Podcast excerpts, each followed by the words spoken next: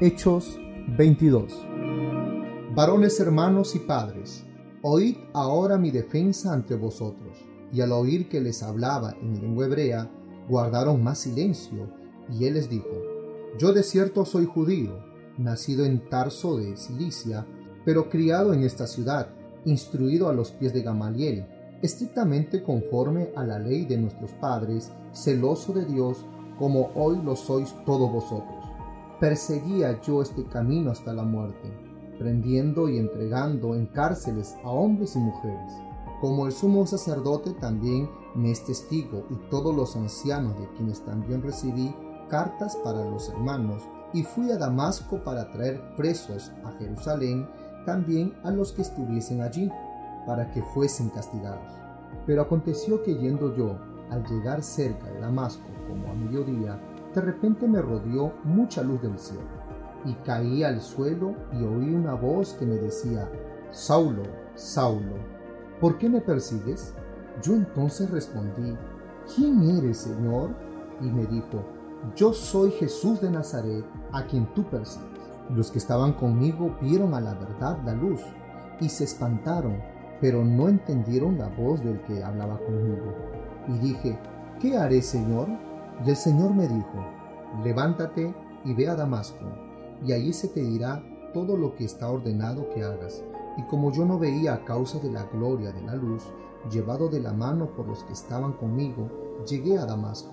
Entonces uno llamado Ananías, varón piadoso según la ley, que tenía buen testimonio de todos los judíos que allí moraban, vino a mí y acercándose me dijo, Hermano Saulo, recibe la vista.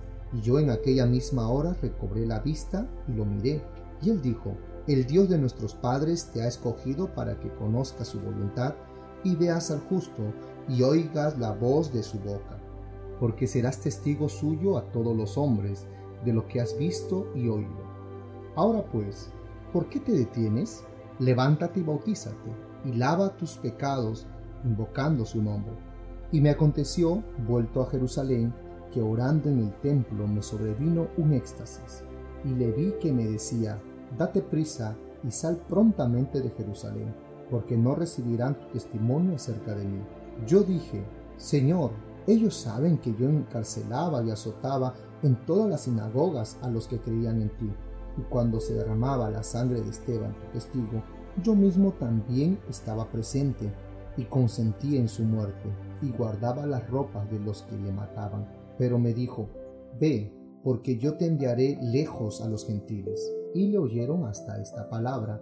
Entonces alzaron la voz diciendo, Quita de la tierra a tal hombre, porque no conviene que viva. Como ellos gritaban y arrojaban sus ropas y lanzaban polvo al aire, mandó el tribuno que le metiesen en la fortaleza y ordenó que fuese examinado con azotes, para saber por qué causa clamaban así contra él.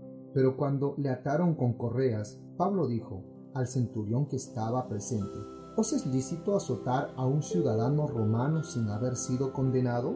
Cuando el centurión oyó esto, fue y dio aviso al tribuno diciendo, ¿qué vas a hacer?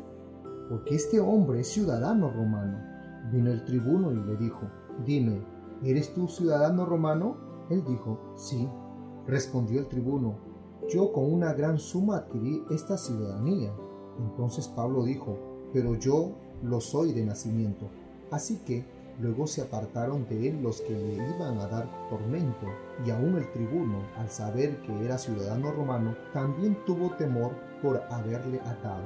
Al día siguiente, queriendo saber de cierto la causa por la cual le acusaban los judíos, le soltó de las cadenas y mandó venir a los principales sacerdotes y a todo el concilio, y sacando a Pablo, le presentó ante ellos.